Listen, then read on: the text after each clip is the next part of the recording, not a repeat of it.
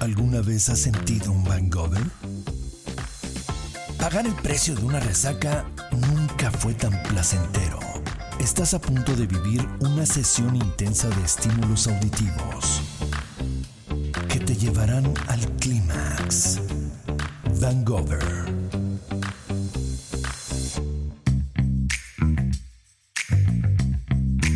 Hace miles de años, cuando el ser humano era nómada, nadie se preocupaba quién era hijo de quién.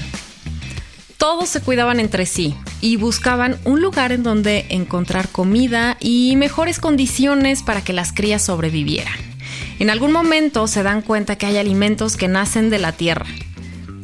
Es cuando comienzan a establecerse en estos lugares que les proveen mejores condiciones de vida. Este resulta ser un momento sumamente importante para la forma de vincularse entre sí, dado que comienzan a apropiarse de territorios. Entonces, es cuando piensan que tienen que cuidar quién es descendiente de quién. Este concepto evoluciona en el patriarcado, capitalismo y por ende la monogamia. En la actualidad hemos podido estudiar a las generaciones más cercanas para entender la manera en que se vinculan, que podríamos decir que se ha vuelto a modificar de unas décadas para acá. ¿Cómo eliges vincularte tú? ¿Cómo eligen vincularse quienes te rodean? ¿Percibes algún cambio en tu entorno? Pues bueno, lo prometido es deuda y el día de hoy tengo aquí junto a mí por segunda ocasión en este instante morimos de ganas por compartirte. Tengo aquí a Christoph Kramer que tiene 10 años ya en la plataforma de Ashley Madison y que continúa creciendo y creciendo en suscriptores. Christoph, bienvenido, ¿cómo estás? Muy bien, muchas gracias.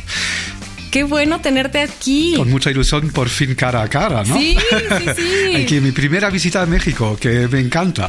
Buenísimo, es la primera vez que vienes la aquí a México. La primera vez en mi vida, sí, sí. Wow, qué padre. Espero que tengas chance y unos días para conocer. Tengo todavía el fin de semana para conocerla un poco mejor, pero ya lo poco que he visto que he estado trabajando, ¿no? Pues uh, ya me encanta, estoy enamorado. Ay, buenísimo, pues es un excelente pretexto para regresar. Desde luego, eso espero. Oye, Christoph, pues cuéntanos, por favor, de qué va este estudio que hizo Ashley Madison re muy recientemente. Fue en 2022, ¿no? No, justo ahora. Justo Vaya, la, la, la, muestra fue en el transcurso del 2022 y ahora es que se, ya se presenta esto. No, no es ¿no? que ya lo hicimos es, en este julio, en este mes de julio. Es, Ah, uh, sí, sí, es muy actual, muy actual. Ok, o sea, Son estos primeros en recibir ahí Guau, los datos. Qué sí, increíble, sí. buenísimo. Cuéntanos de qué va este, este análisis que Sí. han hecho. Entonces, el punto de partida fue que, bueno, Ashley Madison se fundó hace 20 años con el posicionamiento, la idea que es un sitio, una comunidad, una página de encuentros para gente casada, emparejada, buscando una aventura extramatrimonial. Sin embargo, hemos notado en los últimos años, en concreto, por ejemplo, el año, el año pasado, que el grupo de edad, el mayor grupo de edad en inscribirse en nuestra comunidad eran los generación Z, de 18 a 29 años. Bueno, he mirado aquí en México, por ejemplo, como en la mayoría de los otros países, eh, la edad promedia de casamiento para los hombres es sobre los 33 años, para mujeres 31 años, es decir, que estos generación Z mexicanos, como en todos los otros países, no están casados. Entonces, Claro. ¿a qué acuden? A nuestro sitio. Y entonces vimos que, sí, a nivel mundial eran más de 1,8 millones en el 2022 que se inscribieron en nuestra página, representando el 40% de todas las Guau. nuevas inscripciones. En México en concreto fueron más de 70 mil representando el 54% de las nuevas inscripciones del año pasado. Es decir, que es la mayoría de nuestros nuevos usuarios y usuarias son los jóvenes. Y mexicanos, uff, Sí. es un número importante. Bueno, tengo ahí unos datos más que son bastante... llaman la atención, ok. así decirlo. Y eso fue entonces el punto de partida, porque nos preguntamos ¿no? qué están buscando, qué están pensando estos jóvenes cuando acuden a nuestra comunidad. Y a partir de ahí hicimos una encuesta tanto a, nuestros propios miembros que también colaboramos con YouGov para hacer una encuesta representativa de la población joven en 10 países de todos los rincones del mundo, pues México, Brasil, Australia, Alemania, España, Estados Unidos, ¿no? para tener un poco tanto, bueno, por una parte unos datos representativos para cada país, pero tomar un poco el pulso también de esta generación a nivel global. Y sí que han salido unos resultados, unos datos que sorprenden. Entonces, la primera pregunta que hicimos, la fundamental, es que preguntamos, ¿te puedes imaginar o considerar tener una relación no monógama? México es el país con el segundo porcentaje más alto a nivel mundial. Venga México. Venga México. El 59%. No estamos hablando aquí de una minoría, sino el 6 de cada 10 jóvenes mexicanos y mexicanos, pues dicen que sí. Sí que me puedo imaginar tener una relación no monógama. Superado solamente por Brasil por unos tres puntitos. Y sí, me ha fascinado porque bueno, como acabo de comentar, es mi, primera visita pero también es lo que me han ido contando un poco los interlocutores y es la, la vista que tenemos desde fuera también, es que históricamente México parece más bien una sociedad bastante tradicional, conservadora, religiosa. Los datos que, que, nos estás compartiendo a mí me sorprenden muchísimo porque es justo, así, justo la, la descripción de por lo menos de generaciones anteriores era justo esta, ¿no? Súper monógamos, entre comillo, eh, monógamos, porque bueno, siempre existía esta aventurilla, ¿no? Sí, porque bueno, México es nuestro quinto país a nivel mundial, estamos presentes en más de 40 países alrededor del mundo y tenemos, contamos ya desde el lanzamiento con más de 2,6 millones de mexicanas y mexicanos que se han inscrito en nuestra página. Así que una cosa puede ser ¿no? las, las normas y las reglas sociales y lo que uno proyecta o la fachada que uno tiene hacia afuera, pero después lo que se pasa detrás de las puertas cerradas quizá es otra cosa. Claro, totalmente. Pero ahí lo que sí que es interesante entonces y porque hay otro dato también y también corresponde digamos a, a los resultados, las conclusiones de este estudio, porque, bueno, por una parte tenemos entonces 6 de cada 10 joven mexicano, mexicana que dicen que sí, me imagino tener una relación no monógama. Y también tenemos aquí en México una de las, digamos, relaciones hombre-mujer más altas en el mundo. Tenemos 1,2 mujeres por cada hombre aquí en México en cuanto a los activos, uh, los miembros activos, que es más de, o es básicamente el doble, duplica al promedio internacional. Entonces ahí creo que, claro, tenemos ahora, sobre todo con la generación Z, una generación de nativos digitales.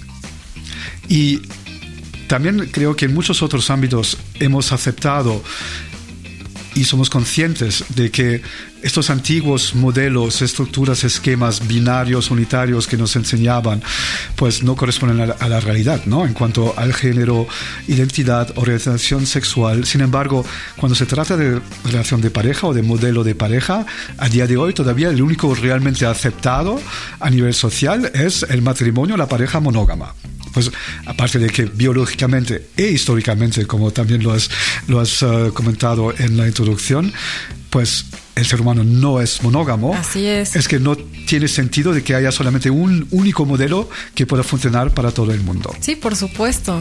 Oye, pero fíjate, creo, Christoph, que este, este efecto que tiene o, este suceso, ¿no? Que existe en esta generación, tiene muchísimo que ver con cómo han crecido, cómo, ha crecido esta generación. A ver, los que pertenecen a esta generación millennial, eh, que es justo la previa a, los, a la generación Z, eh, no creció con, la, con el celular en la mano, ¿no? A diferencia de la generación Z, que, o sea, creo que antes de de ser amamantados ya traían el celular en la mano, ¿no? Seguro. Lo que les da este fácil acceso a la información. Sí son generaciones con, con, una, con un acceso justo a la información muchísimo más, eh, no sé si llamarlo sencillo.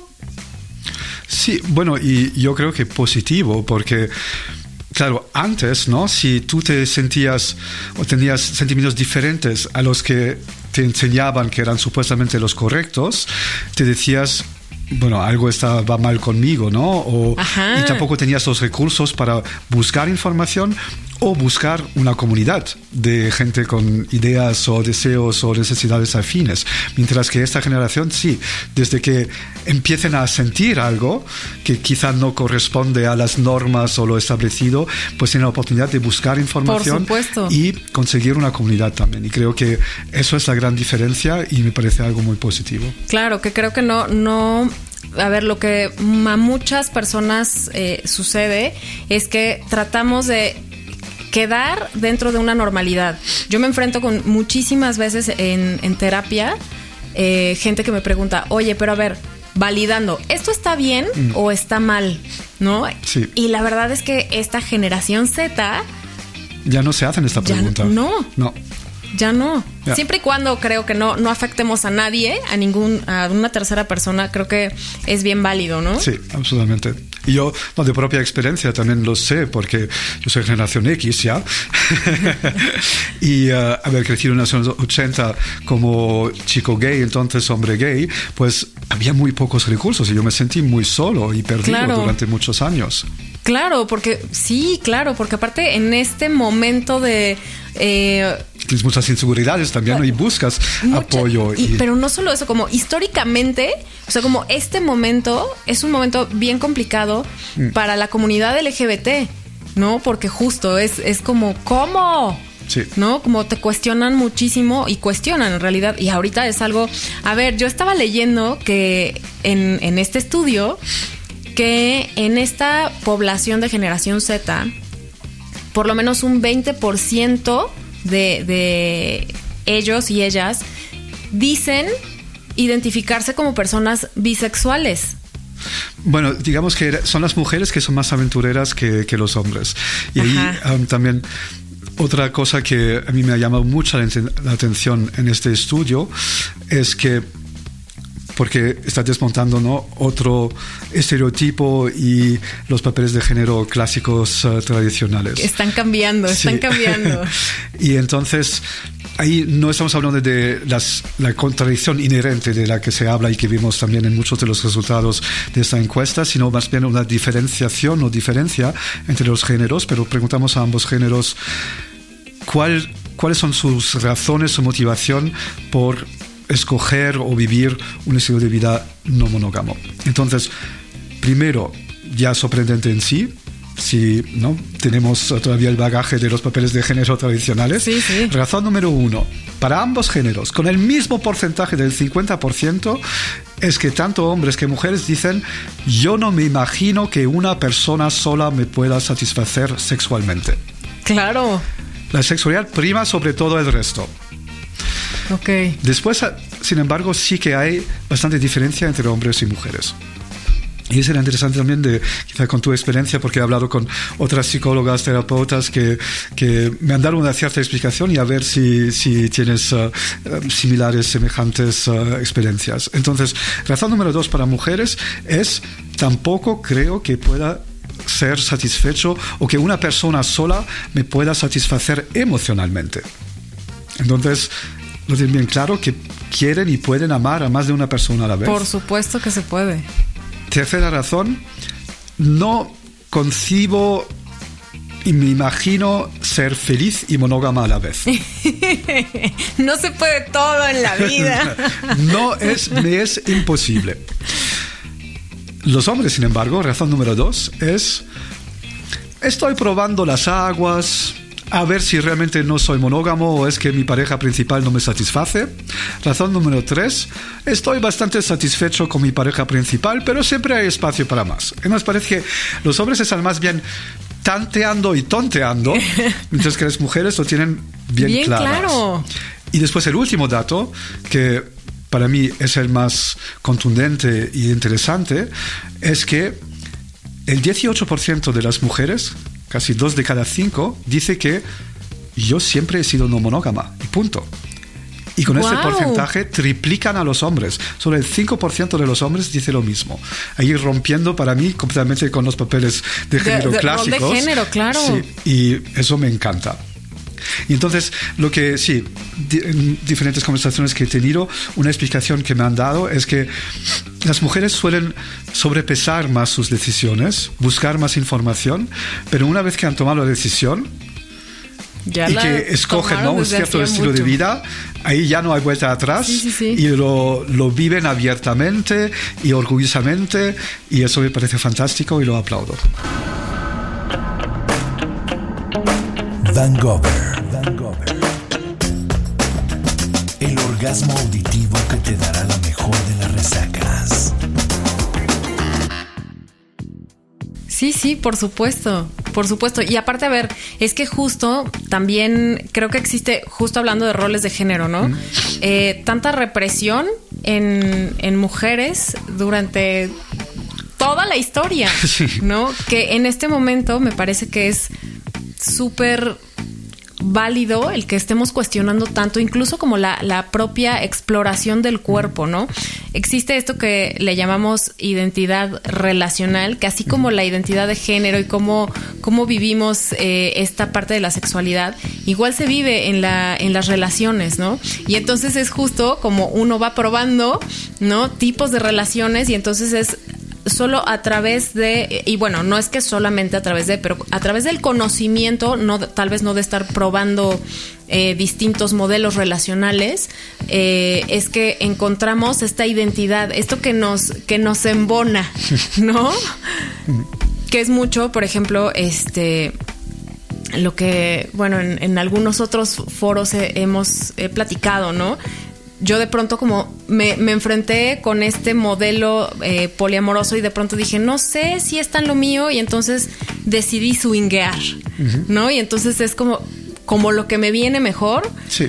Eh, y es justo eso, ¿no? Es, es como parte de las no monogamias porque creo que nunca Sí, hay muchos diferentes. monógama, ¿no? Ya, hay, hay muchos diferentes modelos, pero y creo para volver a la cuestión también de no por qué el porcentaje de generación Z es tan alto aquí en, en México, por qué la relación, la tasa de, de mujeres aquí en México duplica la- el promedio internacional y quizá es por esta tradición conservadora histórica que como se ha negado ¿no? durante tanto tiempo completamente la sexualidad a las mujeres, por ejemplo, o también a los jóvenes en general, o que están tan encorsetados, pues ya hay un sentimiento, porque hay acceso a la información, de que, mira, estas normas ya no se aplican a mí y entonces ya las suelto todas y vivo mi vida ¿no? orgullosamente para hacerme feliz a mí mismo, porque de eso se trata al final, ¿no? Que Claro. también la salud mental está muy ligada a la salud sexual y sí, y al fin y al cabo es lo importante, que nos cuidemos cada uno a nosotros mismos y que seamos felices. Así como como cuestión fundamental, ¿no? Sí. Primero tengo que cuidarme a mí y procurarme a mí y claro que esto va desde desde la psique, Sí. ¿no? Para poder después procurar a una o más personas. Amar a, sí, una o más personas, absolutamente. Ahí también otro dato interesante de, de otra encuesta que hicimos, que hicimos también ahí una comparación un poco generacional y preguntamos sobre su modelo de pareja idóneo.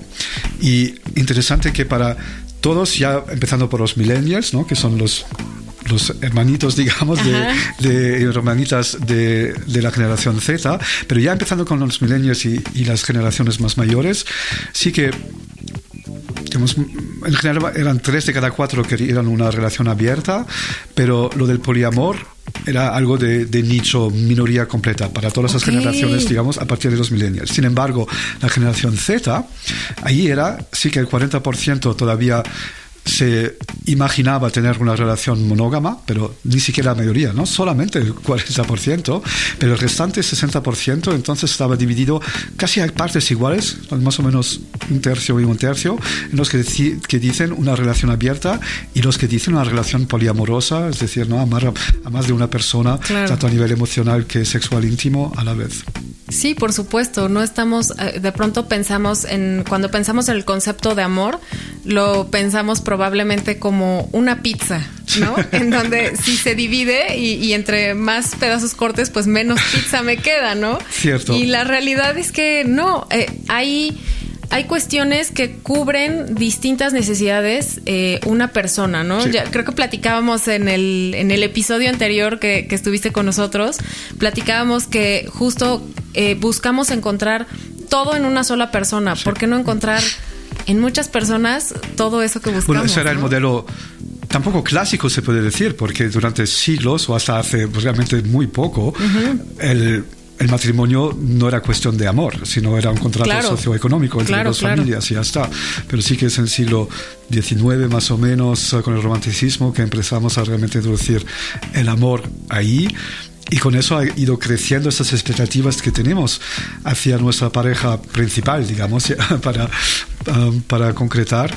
Y ninguno puede ahí querer o, o desear o pensar más bien que puede satisfacer todos estos roles, papeles que supuestamente debe tener tu pareja. O sea, uno lo puede creer, pero de eso a que suceda... ya, es imposible. Es que nadie puede ser tanto el mejor amigo, el mejor amante, sí, por ser el mejor profesional, buen padre, madre, etcétera. No sé cuántas cosas más. 24 horas al día todo el año. Por supuesto. Y toda una vida. Qué difícil y qué cansado. es que no es imposible, creo yo. sí, yo, yo también lo creo. Yo creo que habría que preguntarles a las abuelas, ¿no? Pero creo que ahí, bueno, por una parte también había una expectativa de vida diferente. Y también ahí, ¿no? El papel de la mujer era, era otro, porque hasta hace muy poco también muchas mujeres no tenían la independencia financiera de quizá ¿no? separarse para estar sola o, digamos, vivir su propia vida con su propia familia. Estaban dependientes del hombre. E igual ahí sí que aguantaron muchas cosas que igual no, no querían. Sí, por supuesto. Por supuesto. También creo que un tanto por... Ay, no sé si por necesidad aparte, bueno, con tantos hijos que, se tenían en esas generaciones, no sé, sí son un cúmulo de factores, ¿no? Que las les hacían permanecer. Al mismo tiempo, creo que tampoco estamos reinventando nada. Entonces, eh, claro. tanto en cuestiones de ¿no? orientación sexual, pero también en los modelos de pareja, creo que siempre ha habido diversidad, pero no ha sido, no ha sido visible. Manifiesta, ajá, sí, claro. Y eso es lo que, el cambio fundamental ahí en el juego, que me parece, sí, fundamental y positivo. Creo que es la parte de la conciencia, ¿no? La conciencia y aparte el, la información es poder, sin duda alguna. Y creo que esta generación Z tiene, la información eh, así, en la mano, ¿no? Siempre. Qué increíble, qué padre. Oye, Christoph, ¿Qué, ¿Qué, otra cosa nos compartes de la generación Z? ¿Hay algún otro dato que, que, tengas aquí en este estudio? Bueno, unos datos más que me llamaron la atención fue estos que demuestran las contradicciones inherentes de la generación, porque muchas veces no se ha hablado o hay muchos artículos acerca de ello que por ejemplo, en, relación con su consumo, que por una parte sí priman sostenibilidad, pero al mismo tiempo también les encanta comprar la fast fashion. Eh, estas cosas. Y lo vimos también, bueno, dos cosas.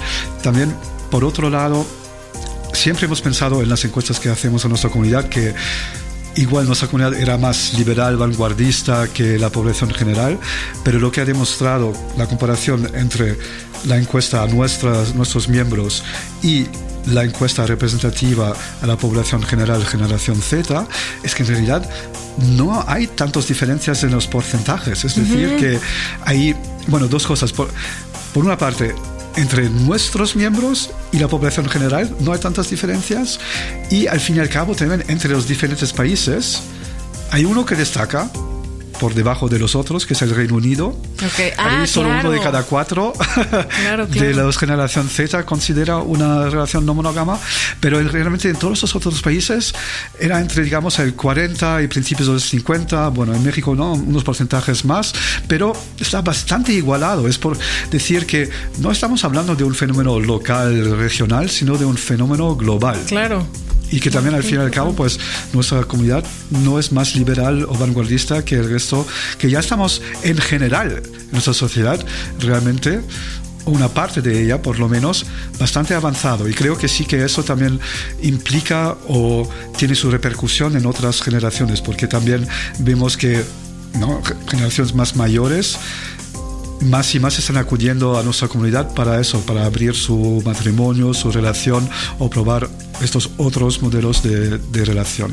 Entonces, eso era un dato y el otro que por una parte preguntamos eh, también qué cosas de la, qué temas de la vida privada requieren discreción, sí o no. Y ahí interesante que, bueno, por una parte, la cosa que más discreción requiere, dice una parte de la generación Z, aquí en México en concreto dos tercios, la vida sexual, que era el segundo porcentaje más alto a nivel mundial. Pero del otro lado, ahí no están dividido, dividido, pero del otro lado, el 10% de los jóvenes mexicanos y mexicanas dicen que no, yo no tengo reparo en hacer público mi vida sexual.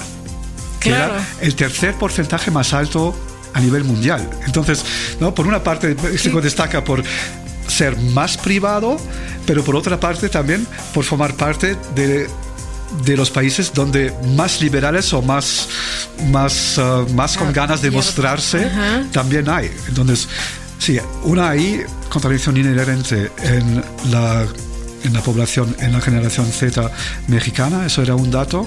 Después es interesante también que las razones o los ámbitos temas 3 y 4, tanto que requieren discreción que los que dicen, y hay casi con los mismos porcentajes que dicen que no requieren discreción, son la las relaciones amorosas y la vida familiar. Así que ahí sí que realmente contrarios, ¿no? Hay unos que dicen que sí, eso es privado y los otros no, no tengo problema. No, si no lo publico, no existe. Claro. que también hay esto. Y el último dato ahí interesante que, que me pareció, o que me pareció interesante, fue que, por una parte, el eran el 43% de los jóvenes mexicanos y mexicanas que decían o que dicen yo no publico hago, hago público mi relación amorosa privada porque la gente lo hace solamente por validación externa y yo, no, yo no, la necesito. No lo necesito. Al mismo tiempo, el 31% dice que yo considero mi relación amorosa un logro y estoy orgulloso de mis logros y por eso me gusta hacerlo público. Ay, es que requiere de tanto, de tanto trabajo emocional el, el dar a conocer, a ver, el abrir una relación de entrada, ¿no? Y luego ya el, sacarlo a la luz, se requiere de una, una cierta gestión emocional individual. Bueno, después hay también ¿no? lo de, lo que se llama el hard launch o el soft launch, el lanzamiento duro o más, okay, más claro, suave. Claro, sí, sí, sí. el suave. Que ahí si eran... Ahí era un poco más dividido. Sí que el 80% más o menos prefiere un lanzamiento suave, es decir, que no igual haces una story y se ve tu pareja al fondo, de, de invitado, algo así. Y el 20% sí que prefiere hacerlo ahí, no anunciándolo directamente con un post ahí, Claro. y eh, emoji, corazón, y no sé, o anillo incluso. Wow. Entonces sí. Así que si ustedes estaban pensando que México conservador, Ya no. Se acabó. esta generación Z está rompiendo paradigmas. Desde luego. Oigan, pues en esta ocasión no tenemos eh, un ranking porque Christoph nos trae una sorpresa. Eh, vamos a dar unos créditos. Sí, ¿Es paquetes de correcto? créditos, Paquetes sí. de créditos para las personas que comenten, que, que nos cuenten una historia. eh, cómo abrieron eh, su relación o si están en este proceso, alguna historia hot que nos quieran compartir, pero en el timeline de esta, de esta publicación, de este podcast, eh, y quien tenga más likes, las cinco personas con más likes, vamos a, bueno, no vamos, Christoph nos va a dar unos créditos para, para estas cinco suscripciones. Sí. ¿Sí? Va Sí, que con, va. con placer. Buenísimo. Qué gusto, Christoph, tenerte aquí. Gracias Nos tenerme. encantará tenerte de regreso aquí en México, por favor.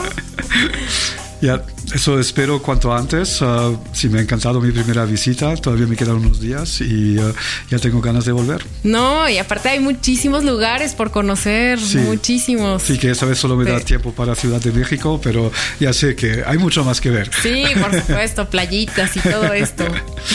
Muy bien, Cristóbal. Pues muchísimas gracias una vez más por estar aquí. Un abrazo.